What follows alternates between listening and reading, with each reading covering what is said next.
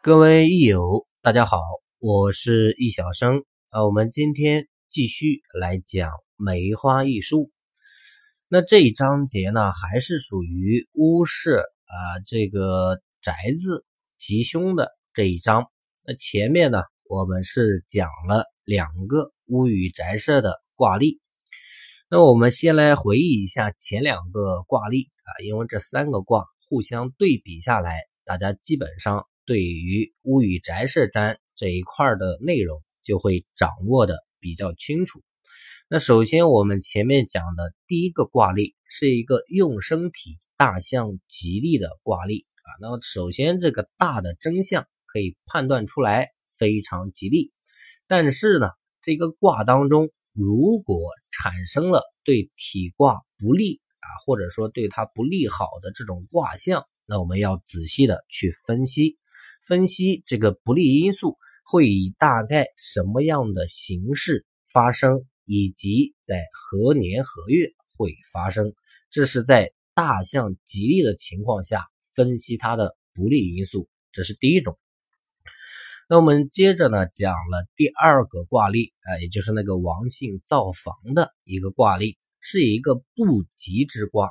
但是这个不吉之卦，它还没有上升到凶险的程度，只是因为泄气，所以不吉。那么我们在这种不吉的卦象当中啊，也是一样，在这个卦象当中要找出在何年何月它的这个事情还是吉利的。在何年何月，它会产生最不利的状态，以及这个不吉，它到底是在什么时候会发生？这是在不吉当中的大象不吉的情况下去分析整个卦。那么今天呢，我们要讲第三种形式啊，就是最严重的情况，直接就是凶卦，来讲一下今天的卦例。今天的卦例呢，叫理性测宅室吉凶啊，得到的卦呢是丰泽中孚，变为风雷。那本卦是丰泽中孚，变卦是风雷，互卦是山雷夷。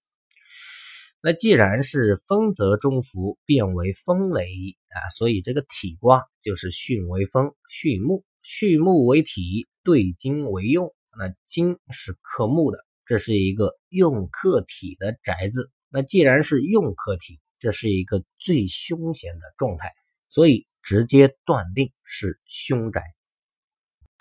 那这一卦呢，基本上说对跟前两卦是形成一个非常鲜明的对比。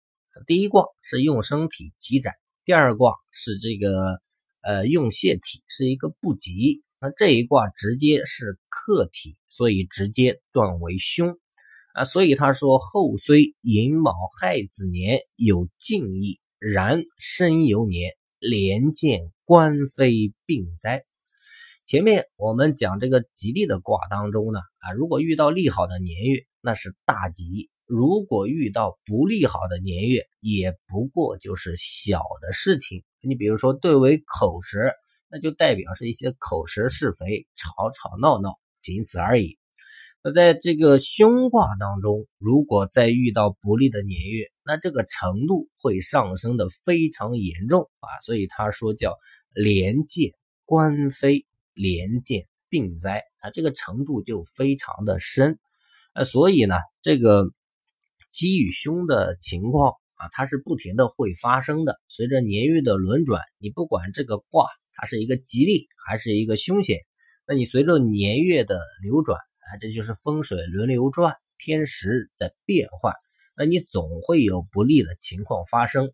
但是最大的区别在哪儿呢？最大的区别在于它本身如果是一个吉利的卦，我们认为它先天是有吉利的征象，即便遇到不利的年月，也仅仅是一些不顺而已。那如果先天就是一个凶卦，这就代表先天不好。那你先天不好的情况下，如果在一旦遇到这些不利的因素，那这个程度就非常的深。那反之，呃，同样的，如果是遇到有利的年月，也仅仅是在这个困境当中啊有一丝喘息的机会，所以说稍有敬意也仅此而已。所以这个程度上呢，大家一定要区分。其实占卜啊，你无论是梅花还是六爻，都是一样的啊，或者说奇门遁甲，呃，或者说八字。那我们在真正进行实战预测的时候，你首先要分清楚极限啊，要把这两个极端给它拿捏清楚啊。我们举个最简单的例子，这个人生病了啊，来占他生命生病的吉凶。那你首先要把两个极端、两个极限的点给它拿捏清楚，到底是生是死，你要这一点是不可以错的啊！你要考虑清楚、分析清楚。那如果说这个病既然不会死了啊，不至于那么严重了，那中间的这些维度啊啊，到底是重一点还是更重一点？那这个倒是可以去慢慢谈啊，不是那么呃绝对的重要。所以极端点是一定要分清楚的。那么同样的，前面我们讲了这个应期的方法啊，这一卦呢也是一样。那本卦丰泽中孚，那朔为七；互卦山雷颐啊，一个艮一个震，总数是十一；变卦风雷啊，一个巽一个震，总数为九。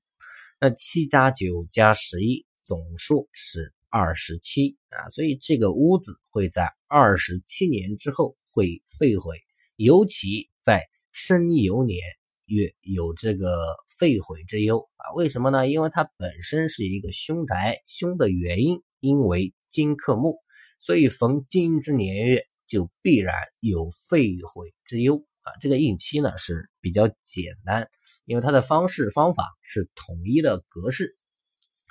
那我们这节课呢，呃，就是把这三个卦都讲完了，大家呢进行自己做一个对比。基本上这三种方式啊，也就涵盖了我们所有的方式。虽然说这三种方式是最基础，也是最简单的方式啊，但是想必如果大家认真仔细的去学习，肯定能够品味出其中真正的内涵。那我们本次课的内容就到这边，咱们下期再见。